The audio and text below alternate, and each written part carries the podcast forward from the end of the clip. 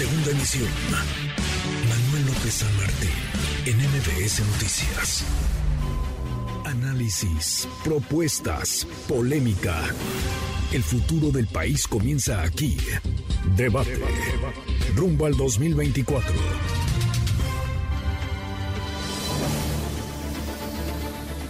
Seguimos ya cruzamos la media. Qué gusto recibirlos en cabina, Gibran. Querido Gibran Ramírez, ¿cómo estás? Muy contento de estar aquí como cada semana, querido Manuel. Adrián Velázquez, ¿cómo estás, Adrián? Muy bien, gracias, Manuel. Muy buenas tardes, gracias a ambos. Daniel Cibaja, ahora platicamos con él, anda en Washington con el canciller Marcelo Ebrard. Oigan, encuestas. A ver, la semana pasada platicábamos de un par de mediciones, la de consulta Mitowski, publicada por El Economista, la del financiero que hablaba de las de las preferencias electorales es temprano todavía pero cada vez está más cerca 2024 las preferencias electorales de cara a la elección presidencial de de, 2000, de 2024 precisamente. Hoy se publica en el diario Reforma una medición interesante sobre la Ciudad de México. Gibran sobre quienes suenan y hay unos que no sonaban, pero ya los subieron en esta medición. Ahora platicamos con Lorena Becerra, la jefa de encuestas de reforma, Lázaro Cárdenas Batel, por ejemplo, el coordinador de asesores del presidente López Obrador.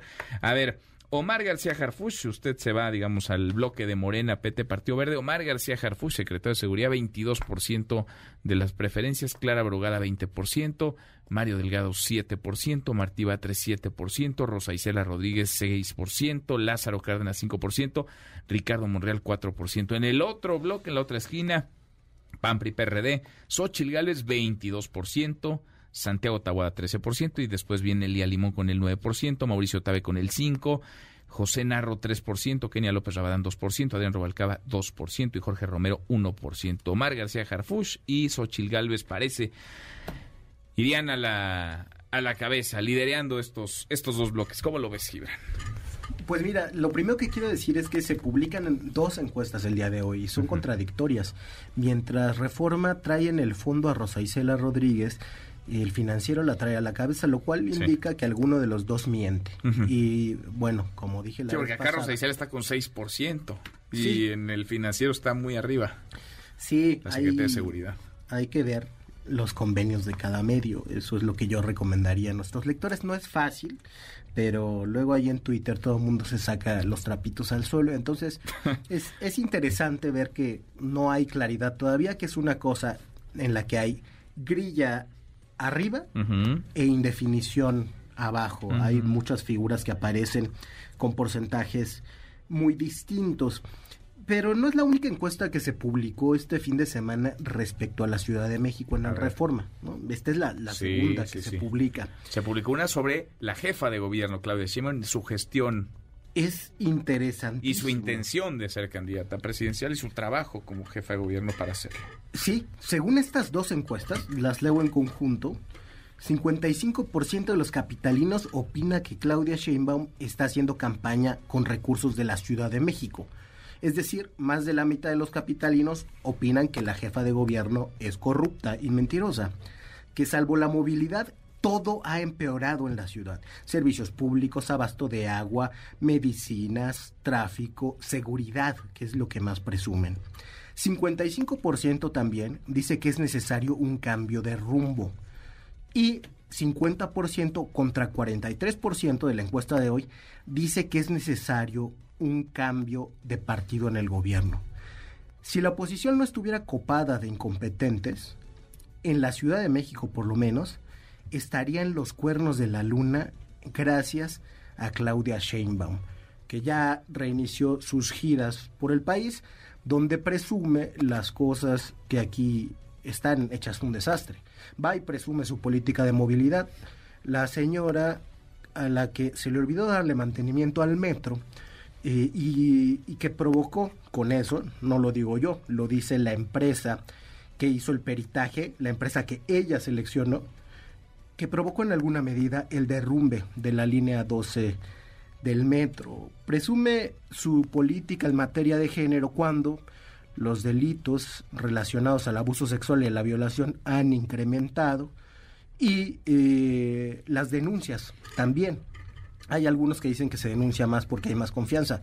Bueno, ese es el, discurso de siempre de los oficialismos.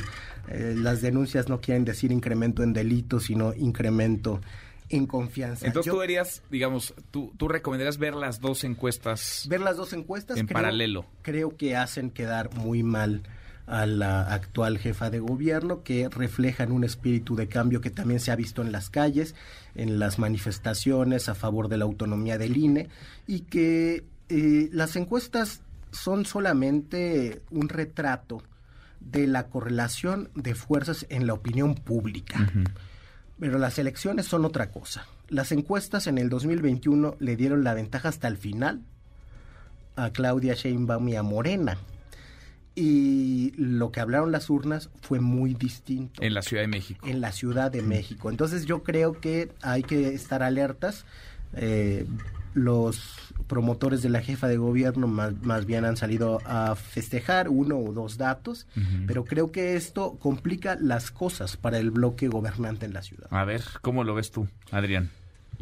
Bueno, no, eh, como yo siempre soy de la idea de recibir estas encuestas con mucha prudencia, pero eh, sí desentonan con lo que nos comenta Gibran. Eh, se hablaba de un desplome de Claudia tanto a nivel nacional como en la Ciudad de México. Se nos dijo que la ciudad estaba en, en, riesgo, que la derecha la iba a agarrar, que, que las clases medias urbanas habían abandonado al, al movimiento y sistemáticamente las, las encuestas indican otra cosa. No es, por supuesto, para echar campanas al, al vuelo, hay que estar atentos eh, y, y, hay que ver cómo, cómo se lee esa elección muy particular, por otro lado, del 2021 a la luz de, lo que pasa en el 2024. O sea, tú no ves cerrada la contienda en la ciudad. A decir de estos datos que publica Reforma, no la ves cerrada. No, no la, hay una clara mayoría, además, eh, bueno, entre el... Eh, también otro dato ahí interesante es, eh, bueno, el, desprestigio del PRI en la ciudad, van con alianza. Yo creo que ahí la, la oposición está complicada, tal vez se, apresuró también al calor de, lo, de, la aplastante mayoría de Morena, se aliaron sin tomar en cuenta que, bueno, en política no toda suma termina aumentando, eh, se, traduce en un aumento de, de votos. El lastre del PRI en la ciudad sigue siendo muchísimo y el PAN, bueno, el PAN sigue siendo el partido conservador ahora además eh, con escándalos de corrupción muy serios en la Ciudad de México, como es el cártel inmobiliario en el Avenito Juárez, y ni qué hablar de, eh, de lo sucedido con Calderón y, García Luna. ¿no? Hay que ver eh, qué pasa en el 24, cómo se, se resignifica esa elección del 2021 que tiene muchas particularidades en medio de una pandemia, con mucho abstencionismo, eh, está muy estudiado que, que, ahí donde, donde hubo más abstencionismo triunfó la, la, oposición y yo creo que que es claro el, el, rumbo que la gente quiere para, para la capital y, A ver, déjame, déjame contarle al auditorio, ustedes la vieron seguramente, tres datos de esta encuesta para seguir bordando sobre ellos. ¿Quieres eh, para la Ciudad de México que haya un cambio de partido en el gobierno que siga gobernando Morena? 50% opinan que haya cambio de partido, 43% que siga gobernando Morena. Es un dato de la encuesta hoy en Reforma. Sin embargo, la intención de voto Morena trae el 47%, que vaya, yo sé que no se trasladan en automático, pero 47% Morena, 2% el PT, 1% el Partido Verde. 50% pues. Y el PAN trae 28%, 12 del PRI, 6 del PRD muy disminuido ya y 4 nada más de Movimiento Ciudadano. Si hubiera únicamente dos opciones, otra de las preguntas en esta encuesta, Morena tendría el 46% y una alianza PAN-PRI-PRD 39%. Es decir, hablamos de una diferencia de 7 puntos, que no son pocos, pero no son una digamos, una distancia en términos electorales inalcanzable para nadie, ni que la vayan a perder unos, ni que la no la puedan ganar otros. ¿Está tan segura Morena de mantenerse, como dice Adrián Gibran, en el gobierno de la Ciudad de México? ¿Está tan fuerte Morena? Yo creo que mal se haría en considerar eso, precisamente con la experiencia previa y sobre todo, no, no sé la verdad, qué otra manera haya encontrado Adrián de leer este dato de que 50% dice que es necesario un cambio de partido en el gobierno y 43% dice que es necesario que siga que siga Morena. Eh, creo que las campañas pueden cambiarlo todo, porque ese 50% eventualmente elegirá un candidato, habrá lógica de voto útil, es muy distinto a cuando son solamente elecciones legislativas, donde el voto tiende a la dispersión. Que normalmente la gente está harta del partido que gobierna, sea cual sea, y opta por un cambio. lo que le ha ocurrido a Morena en buena parte del país, por eso ha ganado 75% de las elecciones para gobernador de los últimos años. Bueno, a ti lo bueno, Manuel, es que se te nota siempre que eres politólogo, es una tendencia recurrente en la ciencia política. El candidato opositor a un gobierno mal evaluado, eh, que vaya mejor en la lid electoral, tiende a concentrar los votos de la oposición y creo que esto es algo que puede suceder. Eh, llama mucho la atención que la ventaja sea tan poca con un despliegue propagandístico tan masivo alrededor de Morena y de la jefa de gobierno. Morena tendría que ser una aplanadora con esos instrumentos del poder y sin embargo no lo es. Es lo mismo que ha pasado a nivel federal vimos a la jefa de gobierno con estructuras o gobernadores de, eh, de Morena de tres estados en el fin de semana. Creo que está muy claro, ¿no? Con quién está el poder. Dicen que hay piso parejo, pero está muy claro con quién está el poder. Eh, hay tres estructuras o gobernadores. Marcelo Ebrard, la alcaldesa en Acapulco. de Acapulco, ¿no? Esa es la parte de piso parejo que le tocó y Ricardo Monreal sin representantes del poder. Además... Y Monreal ahora muy metido en la ciudad, ahora lo platicamos, pero Monreal le he visto eventos en Milpalte, en Xochimilco y en la Gustavo Madero en los últimos 15 días. Sí, ha estado haciendo uno en Ciudad de México, dos en estados distintos. Esta vez hizo Ciudad de México, Aguascalientes, y, San Luis Potosí. de Aguascalientes salió muy bien, desde luego, sin los despliegues de poder o de dinero que ha tenido la candidatura oficial. La verdad va llamando mucho la atención como más que convertirse en una competencia sobre proyectos, este proceso político ha tomado el rumbo de convertirse en un reclamo por piso parejo, por parte de Brad, por parte de Monreal, y yo diría que también por sinceridad política. Veíamos la encuesta del financiero la vez pasada, donde más del 60% de personas preferían ya sea convenciones, primarias abiertas o primarias cerradas. La siguiente minoría era la que prefería dedazo, porque todos preferimos sinceridad. Si va a ser Claudia, ya digan el aparato que diga, va a ser Claudia. Y todo el obradorismo se sumará. Bueno, Adrián dice que va a ser Claudia y que los números dicen que va a ser Claudia. Eso es lo que dice Adrián Adrián que trabaja en el aparato de gobierno. Y eso dice todo el aparato de gobierno. Es normal, pues. pues algo, algo sabrá, o algo están viendo, o algo tienen de injerencia. A ver, a ver, Adrián, el, tema de ciudad, el tema de Ciudad de México, bueno, que está ligado con lo que vaya a pasar en la presidencia. Sí, por supuesto. Eh, para seguir leyendo, revisando esta encuesta, ¿no? Eh, en efecto, ahí eh, un, 50% eh, dice estar a favor de, un cambio. También hay que recordar que es el argumento de que debería de tener más ventaja Morena, bueno, es, es un poco eh, eh, débil, ¿no? Eh, tomando en cuenta que es un partido contra toda la, oposición unida, ¿no? Ahora cuando, cuando vemos cuando ah, vemos el careo que, publica hoy Reforma respecto a los candidatos, tenemos que a Omar García Harfuch le da 45% contra 33 de Xochil Gálvez. Eh, cualquiera de Morena gana, ¿eh? Siendo, eh, siendo hasta Lázaro Cárdenas, que es la primera vez que yo lo veo en una encuesta para la ciudad. Da un 42% a 35% con Xochitl Garbes.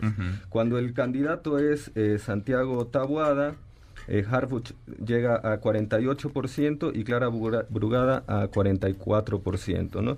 Y ese 31% en el caso de Taboada y 33% en el caso de Xochitl Galvez representa el voto unido de toda la oposición. No se mueve, tú dices, ese es el ¿Techo, entonces, estás diciendo? Eh, yo creo que ese es el, el, techo de, la, de la oposición. A mí, insisto con esto, las... O sea, estás descontando a Movimiento Ciudadano. Bueno, Movimiento Ciudadano figura acá con un, con un 5% y, bueno, entre el... Con Salomón y el 6%, ¿no? Con con Salomón. Fíjate, nos eh, acabas de decir que las sumas aritméticas no eran sumas políticas y ahora estamos en el terreno de la de la suma aritmética. pues claro, la oposición, la oposición está dividida, pero es muy importante. No, no está dividida. O sea, está dispersa, claro que sí. los tres partidos de alcance nacional eh, em, em, PRI y el PAN están tan juntos y es increíble que lleguen a un 33% en la Ciudad de México. Es decir, si eso no te habla de una crisis de representación en el flanco opositor, lo hablábamos también eh, en relación a la marcha del, INE, que han tenido que cambiar sus colores por el fucsia para poder generar algún tipo de narrativa convincente, pero el problema es que esos dos partidos están sumamente desprestigiados. Y yo, Vamos a ver cuál es la situación del, PRI después de las elecciones del Estado de México. Vamos a llegar al 2024 en una situación eh, histórica e inédita, con un PRI eh, ya peleando más bien el descenso, con poca capacidad de movilizar el, voto, que es eh, donde descansó en estos últimos años su, su potencial eh, electoral y un PAN eh, totalmente desprestigiado, ¿no? El, el, efecto de García Luna que es muy grave por todo lo que sucedió durante la guerra contra el narcotráfico y es muy grave que la decisión del partido ante ese veredicto en, en Estados Unidos haya sido solapar y no hacer una reflexión crítica sobre lo que fue el calderonismo y la guerra contra el narcotráfico. Así es muy difícil eh, eh, realmente que puedan eh, aspirar a una representación de esos sectores descontentos con los gobiernos de la cuatro, cuarta transformación. Ahora bien, esto, que la, la, penosa situación de la oposición, no nos debe llevar a pensar que todo está resuelto, ¿no?